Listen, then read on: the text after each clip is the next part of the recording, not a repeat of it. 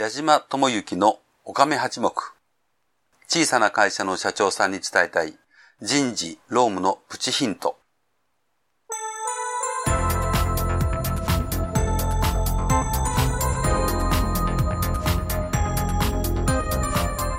矢島智之のおかめ八目。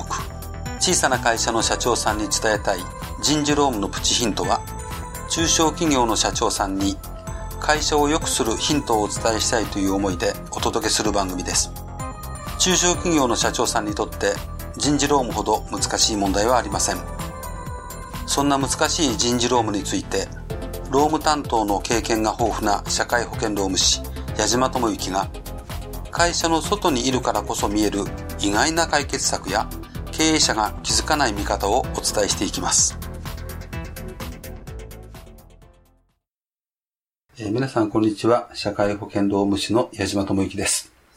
えー、今月は4回に分けてマイナンバー制度についてお話をしてまいりました。えー、今日は最終回になります。えマイナンバーの最終回は、え一番大事なことをお話をしたいと思っております。えそれは何か、え申し上げますと、今何をやらなきゃいけないのか。今更そんな話と言われるかもしれないんですけど、実はですね、マイナンバーの問題に関して、うん、私もいくつも講演をさせていただきましたし、企業のご相談にも応じておりますけれども、うんあ、この今、8月、えー、時点でですね、何をやっておかなければいけないのかということを明確にしておかれることが一番大事じゃないかなと私は思っております。えー、実際の運用は一番早いもので平成28年の1月からです。えー、社会保険関係などは平成29年の1月からですし、えー、税に関しても平成28年の1月以降、必要が発生した時からということになってますので、えー、マイナンバーを取り扱うことというのは、いくら早くても平成28年の1月からしか始まりませんし、えー、その時点で全てのマイナンバーを会社側が保管をしとかなければいけないかということも、その必要性もまだないわけです。まあ政府の関係の機関の報道とかを見とりますと、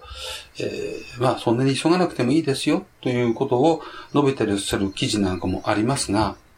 まあ私の方が申し上げたいのは、あの、すでにその従業員の方とか、えー、そういう情報ですね。会社なら会社の中で、えー、社員の方の情報をどのような形で、えー、集めて、会社のどこで保管をしておくかというようなルールができてらっしゃる企業さんにとっては、なんだ、えー、新しいものが一つ加わる程度の問題だから心配はないと思うんですが、そういうもののルールがまだできてらっしゃらない企業においては、えー、まあ、来年の運用開始までに、えー、ルールは決めておく必要があると思います。えー、また、今年、平成27年の10月5日以降にですね、えー、マイナンバーを記載した、えー、通知カードというのが、えー、書き留め郵便で、えー、全国民に郵送されることになっています。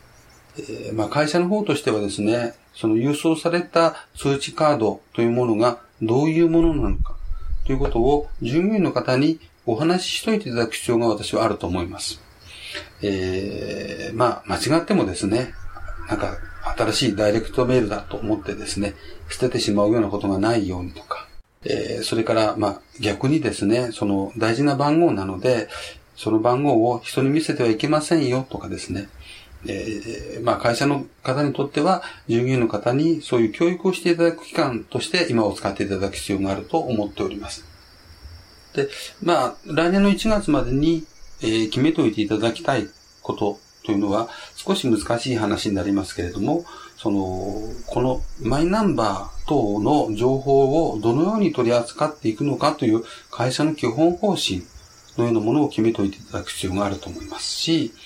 からどういう手順でその番号を集めたり、えー、管理をしたりするということをルール化する必要性もあると思います。まあ、取扱規定などと言われるものを作っておかれる必要性もあるかもしれません。で、まあ、例えば、あの、販売をしてらっしゃる会社さんの場合、えー、販売店が、えー、10箇所あると。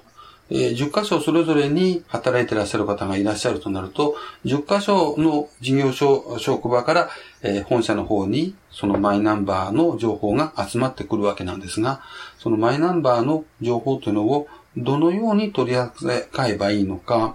えー、それぞれの販売店さん、営業所の方でですね、その番号を保管をしておいていいのか、保管をしていてはダメなのかとかですね、そういうルールを決めていただくのに大事な時間だと思います。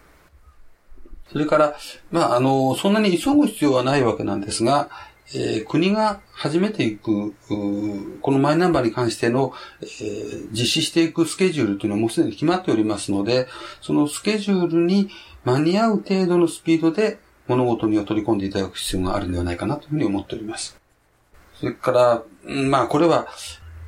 必要かどうかという問題はちょっと別なんですけれども、前回、前々回にもお話をしたかと思うんですが、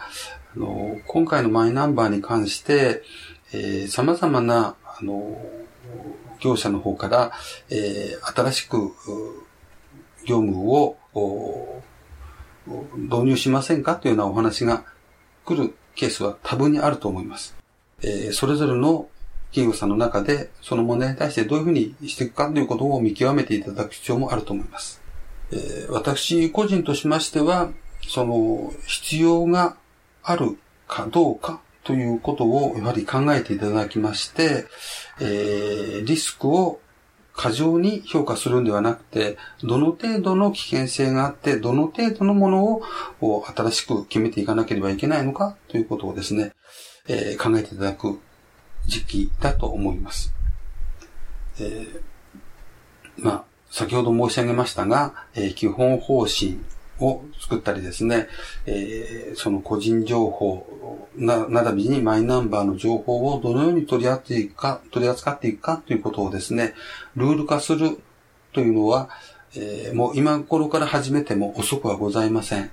えー、まあ、こういったことに関してですね、うん、どなたか専門の方の方にご相談されるということでしたら、私ども社会保険労務士などはえー、十分対応できるようになっておりますので、ぜひお声をかけていただきたいと思います。まあ、今回で4回シリーズでお話ししましたマイナンバーの話は終わりますが、えー、一番最初にもお話ししましたが、すべてについてカバーすることはできませんので、重要な点に絞ってお伝えをいたしました。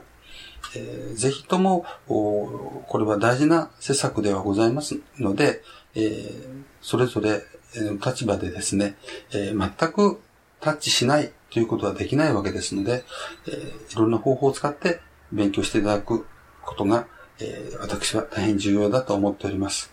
えー、そうしたご相談などもお受けしたいと思います。お気軽にご連絡くださいませ。えー、以上で終わらせていただきます。どうもありがとうございました。